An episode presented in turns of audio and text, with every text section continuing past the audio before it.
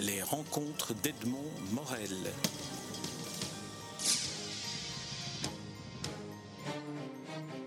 Peter May, en premier lieu, je voudrais vous remercier de vous être livré à cet euh, exercice un peu particulier d'une interview par le biais d'une liste de, de, questions que je vous ai adressées par email et auxquelles vous avez bien voulu euh, enregistrer les, réponses que vous m'avez envoyées et que euh, nous allons maintenant sur Espace Livre euh, pouvoir écouter. Alors là, la première question que, que je vous avais posée était euh, formulée de la manière suivante. Au plus une œuvre est ancrée dans une dimension locale, au plus elle en devient universelle. C'est le sentiment que, en tant que lecteur, j'ai éprouvé au terme de chacun des ouvrages de la Lewis Trilogy, mais aussi au moment de refermer le dernier tome de Chessmen. Alors, mes questions sont les suivantes. Dans quelle mesure, au moment de, de l'écriture, éprouvez-vous éventuellement ce sentiment d'aborder à travers des situations particulières,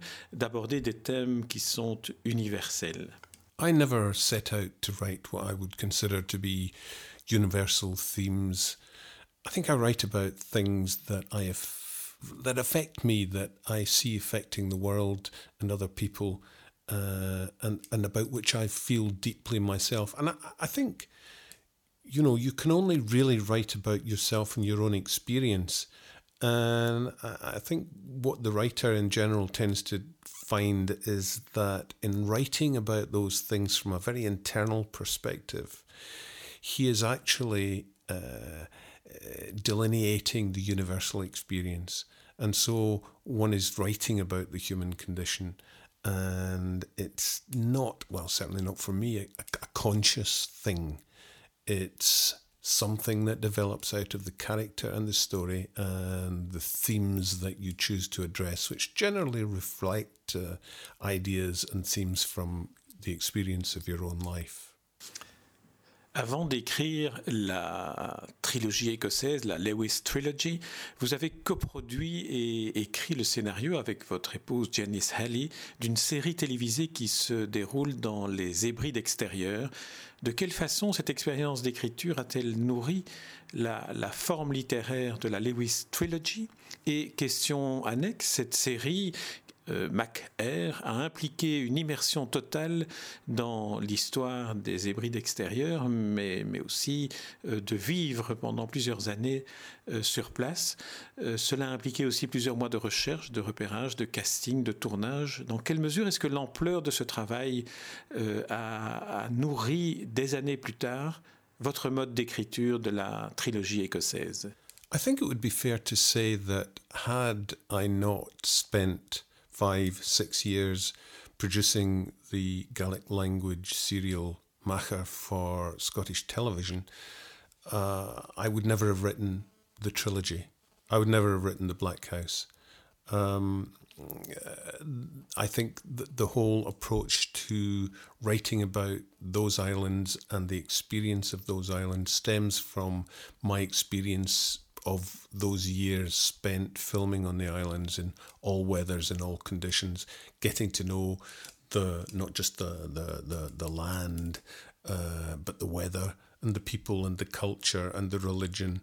Uh, these things made a very deep impression on me, and I, and I mean I think it would be fair to say that I would never have written about the Western Isles, the Outer Hebrides, had I not actually lived there the whole Machair experience really contributed to the shape of my story and the approach to writing it. Uh, the, the, the, the Machair experience was so immersive uh, because, uh, you know, the years uh, spent not just in actually filming the series, but in preparing it, in getting to know and understand the culture and history uh, of the islands and the Gaelic language and culture uh, and getting to know the people, the actors and writers and the technicians intimately. Uh, as as you do when you when you're stuck on an island for you know five months a year uh, for five years without any chance uh, of getting off during filming because you know uh, at that time there was no ferry there were no uh, Sunday flights Um, so you were basically stuck on the island for that entire time. So it really was a, a, a, an immersive experience, and it, it, it undoubtedly fed my entire approach to writing the Lewis trilogy. Entre la, série Macaire et la trilogie écossaise, l'écriture du, roman et la publication des, trois ouvrages qui constituent la trilogie écossaise, euh, se situe l'expérience chinoise. À nouveau, une immersion dans un univers qui ne vous est pas familier, et l'écriture ensuite de six romans qui sont aussi un formidable miroir de la réalité chinoise contemporaine. Pourquoi avez-vous eu besoin de cette parenthèse chinoise entre vos productions écossaises, celle pour la télévision Mac Air et la trilogie euh, écossaise?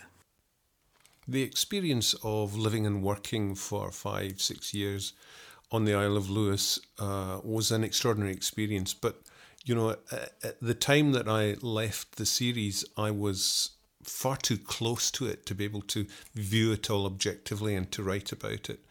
And so, uh, as I approached my attempt to make a living simply from writing novels, my uh, thoughts turned towards an idea that I'd had in my head for a long time, which was writing about China. And so I spent the next six, seven, eight years uh, traveling to and from China, writing my China series. Uh, and during that period, I also left Scotland and moved full time to live in France.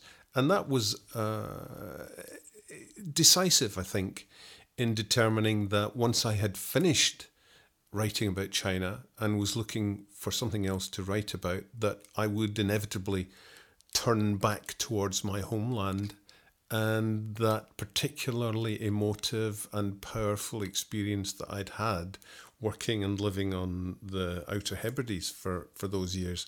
So um, I think the gap between uh, Machair and leaving the Hebrides and then returning to write about them was a necessary period of, of reflection, absorption, and perspective. Encore un mot sur euh, ce séjour euh, chinois. Avez-vous eu le sentiment que cette sorte d'exil chinois, si je peux me permettre de le qualifier ainsi, vous a permis de mieux saisir la complexité de ce qui allait devenir plus tard la trilogie écossaise? I think that writing about China gave me uh, an insight into how it is possible to write about a culture that uh, is not the one from which you originate. Um, I learned a lot about how to delve into uh, a different psyche, a different culture, a different language, um, and how to get inside that. As the Chinese would say, uh, unpeel the onion, uh, get down layer by layer by layer to the very heart of it.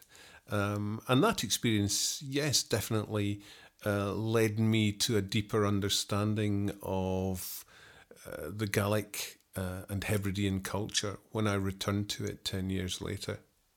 La Chine est un méga monde. Les Hébrides extérieures sont-elles, elles, à, à, dimension humaine, sont-elles ainsi un laboratoire idéal pour observer avec l'œil du romancier la complexité de, de l'homme, la complexité de l'être humain, la complexité du personnage? I don't think size matters much when you're comparing countries because really it's all about people and people are the same everywhere. Uh, China is a vast country with a huge history uh, and a very complex uh, cultural and political uh, makeup. Um, but equally, uh, you know, the Hebrides, um, albeit the, the, they're very small by comparison, have an equally long history and uh, are really comprised of a, a very complex uh, cultural and historical background involving tribal feudalism, uh, the church, um, and, and and a period of uh, integration between different cultures the Nordic culture, the Irish culture, the indigenous Scots and Pictish cultures. Um, so, uh, you know, the thing is that people are people wherever they are, and the same themes and the same emotions emerge time and again, whether you're in China or the Outer Hebrides. Le milieu, l'environnement naturel des Hébrides extérieurs sont particulièrement durs et éprouvants. Sont-ils des stimulants pour l'écrivain euh, lorsqu'il crée les personnages? I think the characters that I created for the Lewis trilogy uh, very much reflect the character of the Outer Hebrides, the Isle of Lewis and Harris in particular, um, because people who live there are very much shaped by where they live. Um, it's a hard life. The weather is uh, extreme. Uh, the wind blows without stopping. I mean, it, it, it sweeps across 3,000 miles of Atlantic Ocean and hammers those islands. No trees grow there. The coastline is ferocious. Uh, but at the same time, there are there are not just uh, you know, towering cliffs and and uh, oceans breaking over jagged gneiss. Uh, you have wonderful silver sanded beaches and turquoise blue waters. Um, but that that whole sense of climate and environment shaping the character of the people who live there is absolutely true. And I think um, in writing my trilogy, all I did really was was reflect the characteristics of the people who live there and who have been shaped by those very things. On a le sentiment que le décor est un personnage à part entière. Partagez-vous ce sentiment L'éprouviez-vous au moment d'écrire I like to feel in all my books that the places in which the stories are set are as much characters as the people that I've created to populate them. Um, in in the China series, for example, I had two central characters: Li Yan, the Chinese cop, and Margaret Campbell, the American pathologist. But there was a third character, and that third character was China itself. And I very much wanted to convey the character of that, the country uh, and the, the way that it impinged upon people's lives. Uh, I, I definitely want to create, as I write, a sense of place so that readers come with me to those places. I never write about a place I haven't been to, so I'm very, very conscious of the setting. Uh, in in every sense, and and so that that was exactly the same with with uh, the Hebrides. In fact, perhaps even more strongly because the environment uh, of the Hebrides uh, is so powerful and dominating in terms of life and the people who live there that it, it inevitably becomes a character in the book. And I, I certainly feel as I'm writing that I am there and I want to take my readers with me. I want them to feel the wind and the rain stinging their faces uh, and hear the ocean breaking over the rocks. Uh, that's, that's very important to me.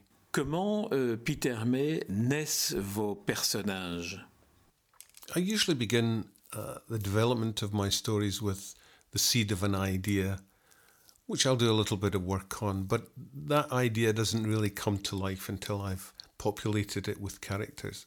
Those characters come from all kinds of places in my mind. Uh, they come partially based on people I know. They come partially based on things I've read.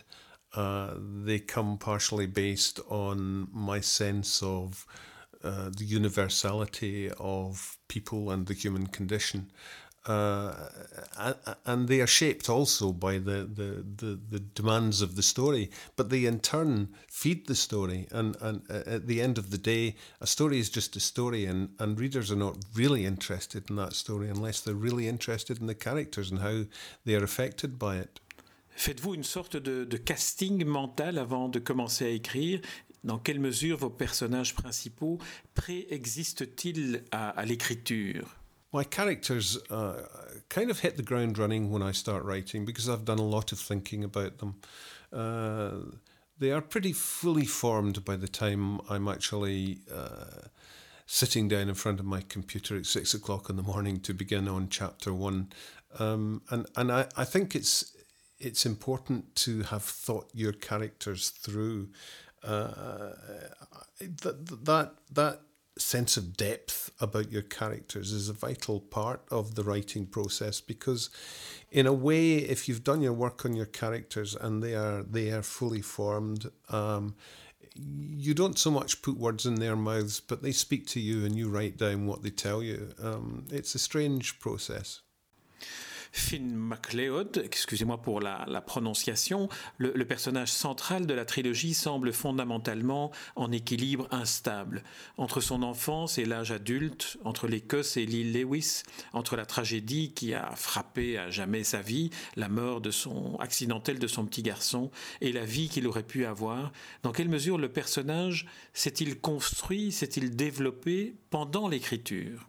Finn was pretty much a fully developed character by the time I began writing. I always precede the writing process by writing a very detailed synopsis so that I know in some detail what the story is, and and uh, because I've thought my characters through in some detail, uh, that informs the shape and development of the story.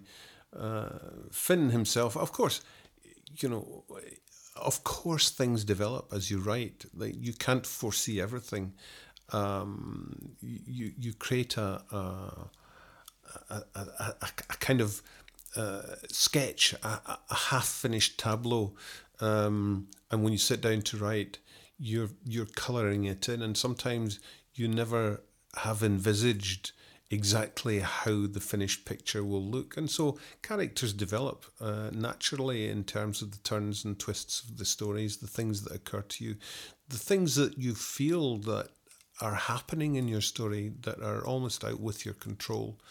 Um, and yes, Finn Finn was somebody who perhaps when I set out to write the story, I didn't realize would be such a kind of tragic figure as he turned out to be. But um, at the end of the day, that was inevitable given the nature of the story. Dans chacun des romans de la trilogie, vous utilisez pour certains chapitres fondamentaux le recours au jeu, à la narration à la première personne. En modifiant ainsi le point de vue sur l'histoire, apprenez-vous davantage sur vos personnages? Est-ce un, besoin d'aller dans leur intimité pour arriver à ce que l'écrivain Georges Simenon appelait l'homme nu? I think it was essential that when uh, Finn was looking past uh, back on his past, that uh, I should write it in first person. Uh, third person is always one person removed. Uh, from the action, and and that's that's fine when we're dealing with the contemporary unraveling of a crime story. But when you're looking back on somebody's life and you want to get under the skin uh, of that person and feel what they felt and know what they thought, then I think you really do have to write in first person. While that restricts uh, certain elements of your storytelling, it allows you to absolutely deal in depth with that character's internal thinking? L'enfance est une époque fondamentale de l'histoire de chacun des personnages, mais aussi de la communauté que ceux-ci formaient dans l'île lorsqu'ils étaient enfants. Cette communauté s'est désagrégée au fil du temps et des épreuves, mais reste un, un lien fort, puissant, essentiel entre les protagonistes lorsque vous commencer à raconter leur histoire d'adulte. En quoi cette dimension de l'enfance vous est-elle une source de, de tension dramatique et narrative? The story of my character's childhood uh, is absolutely fundamental to the telling of the story uh, because uh, we are uh, our own past. Uh, I, I, I, often think that uh, fundamentally we as human beings uh, are comprised of our own memories. If you take our memories away, we're nobody.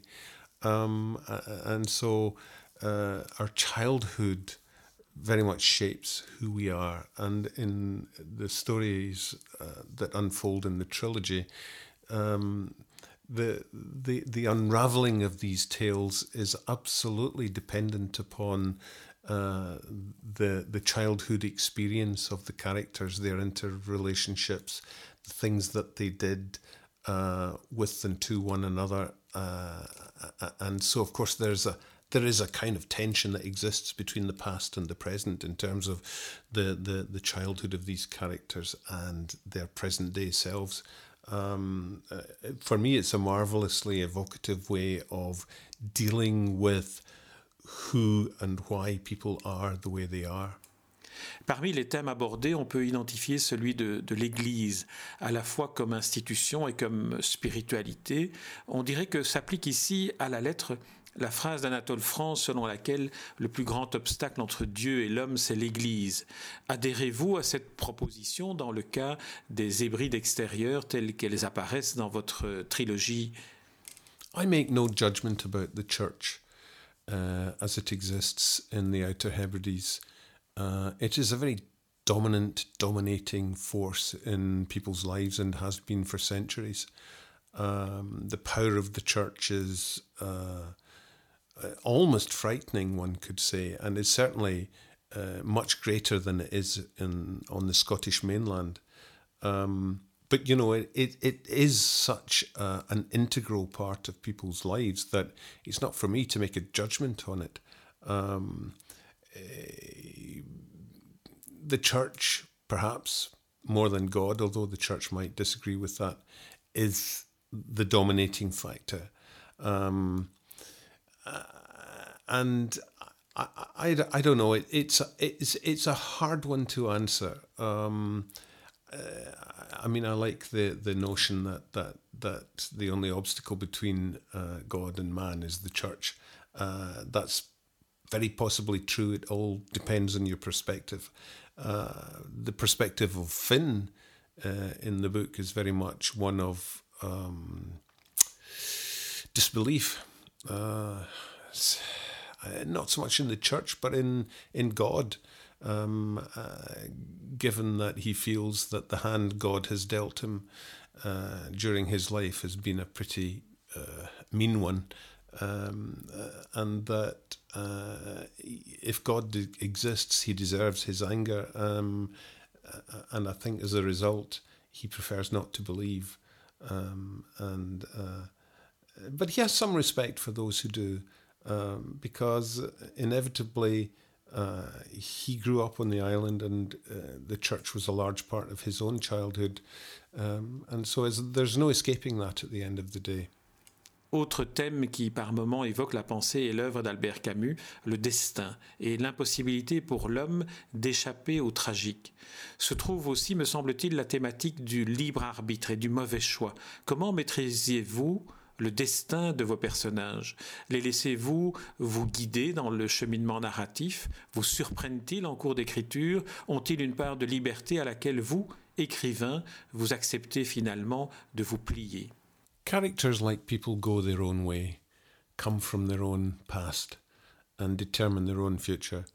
Uh, I think the theme that I was primarily writing about in the Lewis trilogy was the theme of the past and how the past and the decisions we have made at every crossroads we've come to in our lives affects our futures. And that with so many of the characters in my book, I examine the fact that they have so often made the wrong decision at the wrong time and have lived with the regret of that ever since. Uh, their lives have been shaped by mistakes in a sense. And and I, I think that's a fairly universal experience. We all have a sense of looking back with regret, um, uh, and perhaps forward with fear.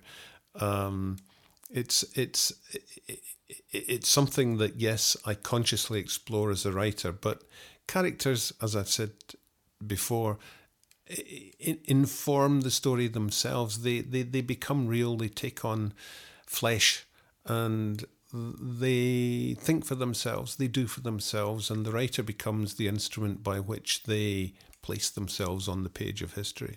Pourriez-vous nous décrire, si vous en avez, vos rituels d'écriture Si vous ne pensez pas en avoir, pourriez-vous nous décrire une journée type du romancier Peter May I take the seed of an idea and develop and research that idea and develop my characters over a period of three or four months. Um, research is a very important part of that process. I like to research very thoroughly the subject I'm writing about and the places that I'm writing about. Um, when I've when I've arrived at a point where I'm fairly confident that I know what my story is about and who my characters are, I write a very detailed synopsis, which may be 20 or 25,000 words long, say a quarter of the length of the, the finished book. Um, uh, that's a process that I uh, uh approach very quickly. Um, I'm not concerned about the quality of the writing, I'm only concerned about pure story, pure character. Uh, when I have finished that synopsis, uh, I, I, I then uh, have a kind of safety net. I, I, when I sit down to write, um, I know where my story is going, what it's about, who my characters are, and so I can focus absolutely on the process of writing and of the quality of my writing and um, I, I, I write very fast. Um, I, I, I, suppose uh, um, something I inherited from my years as, as working as a journalist. Um, I get up at six o'clock in the morning. I write 3,000 words a day. And uh, when I have arrived at the 3,000th word, I stop. Uh, it might be three o'clock in the afternoon, it might be 10 o'clock at night. Uh, it might be in the middle of a sentence, but that's a good thing because when I sit down to write the next day, I know exactly where I'm starting from, um, and so I never, I'm never sitting looking at a blank page, so I never had writer's block. Quelles ont été les différentes étapes de la construction de la trilogie Lewis avant l'écriture proprement dite The thing about the trilogy is that it was never meant to be a trilogy. Uh, when I wrote The Black House, it was only ever intended to be a, a one-off, a standalone. Um, when the idea first came to me, uh, you know, I didn't really require to do an awful lot of research on the subject because I'd spent five years, six years living on the island. Uh, but it was 10 years since I'd been there. So uh, the first thing I did was go back. Um, and that was an emotional journey for me. Uh, in, a, in a sense, it was the same journey that Finn took as he returned to the island he'd been away longer than I had, and he, he was born there. I wasn't, but but I had that same sense of homecoming. It was a very emotional return for me. So so that was that was a major uh, step for me in the, the writing of, of that first book, just the process of going back and experiencing that, and then going and talking personally to the, the Guga hunters. Um, the the idea for the the trilogy itself came from uh, my publishers, uh, who wanted me initially to turn it into a series. I said that wasn't possible because, you know, the average murder rate on the Isle of Lewis is one per century, which makes it not very fruitful territory for a crime series. So uh, the the um, the the compromise was that uh, I would write a trilogy, um, and and that was very difficult because I then had to find another two stories. Uh, when I felt that I, I had already told Finn's story, so um, I, I, had to find different angles to approach uh, the telling of each of the subsequent books, and, and and it was actually about finding the characters, finding an historical event, finding a way in to tell a story that would be truthful to the island existence. Um, and, and, and those were the difficult steps that I had to follow to actually get there and make the trilogy work. Comment se sont construits les personnages récurrents? In a way, recurring characters are easy for me. I spent uh, nearly 15 years writing uh, long running serial drama for television in which one was finding stories week after week after week for the same group of characters. Um, uh, that was always a challenge, uh, and it was a challenge I enjoyed. And I don't think there's any real difference about uh, approaching that uh, same uh, theme of character development when you're writing a novel than when you're writing for television. Um, people are people, characters are characters, and you must delve more and more deeply into that character's history and relationships in order to project them into the future. Dans vos romans, à la manière des romanciers du XIXe siècle comme Zola ou Dickens, le lecteur découvre derrière les personnages et leur histoire la grande histoire, celle qui d'une certaine manière a forgé aussi leur destin individuel. Dans quelle mesure pensez-vous que le roman a aussi cette fonction-là de rendre sensible à travers les individualités les grands soubresauts de cette histoire avec un grand H I think that big stories, if you like, history, uh, are no different really than small stories, the stories of individual people's lives. They're all stories. Um, uh, and history, we tend to focus on those uh, grand events that shaped politics and countries and nations and cultures. Uh, and in telling the stories of individuals, we we we look at those events which shape their relationships, their tragedies, their moments of happiness, their life, their death. Um, they, they, they're just uh, the same things uh, with a difference of scale. Um, but I do like to take what we might call historical with a big H events um, and place them in the context of my stories uh, to see how those events shaped people uh, at the time and how that has affected future generations. And, and, and I think really only in, in the context of, of a novel can you address uh, subjects um, on that kind of scale uh, and it's something I very much enjoy doing. Um, it's something that you'll you, you'll find uh, in in um, the book, which is shortly to come out in France, Entry Island, uh, or L'Île du Serment, uh, which is the French title.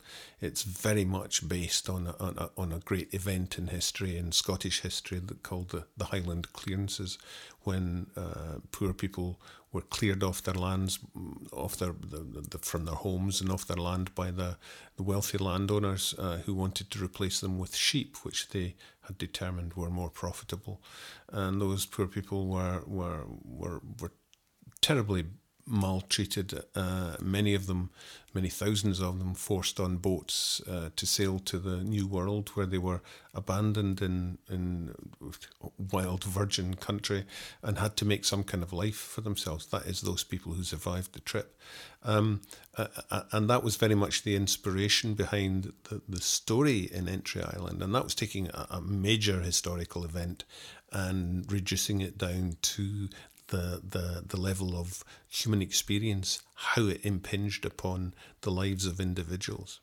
Comment effectuez-vous les recherches documentaires, notamment historiques, sociologiques When I first started writing, really the only means of research was was through books. Um, I would search libraries and books bookshops. Um, I would uh, order books, which sometimes took weeks to come. Uh, and of course, I, I would speak to um, experts on various subjects that I was dealing with in, in the books. Nowadays, the internet offers a, an extraordinary resource for writers, instant access to vast amounts of information. Um, so I spend a lot of time on the internet. I still order a lot of books, do a lot of uh, uh, uh, book reading, and of course, I still talk very much to experts in given subjects, whether that is uh, speaking personally uh, on in a telephone or a Skype call um, or, or, by email. Uh, email is a very quick and convenient way of, of doing that. Although sometimes a, a, a simple person to person conversation can bring out a great deal more than you can ever do through electronic communication. Peter May, permettez-moi de, vous remercier vraiment du, fond du cœur pour vous être livré à ces enregistrements successifs des réponses aux différentes questions que vous avez bien voulu que je vous envoie par, par email. Je pense que vous écouterez cet entretien reconstitué sur espacelivre.be et à nouveau, je vous exprime toute ma gratitude. Merci Peter May. Les rencontres d'Edmond Morel.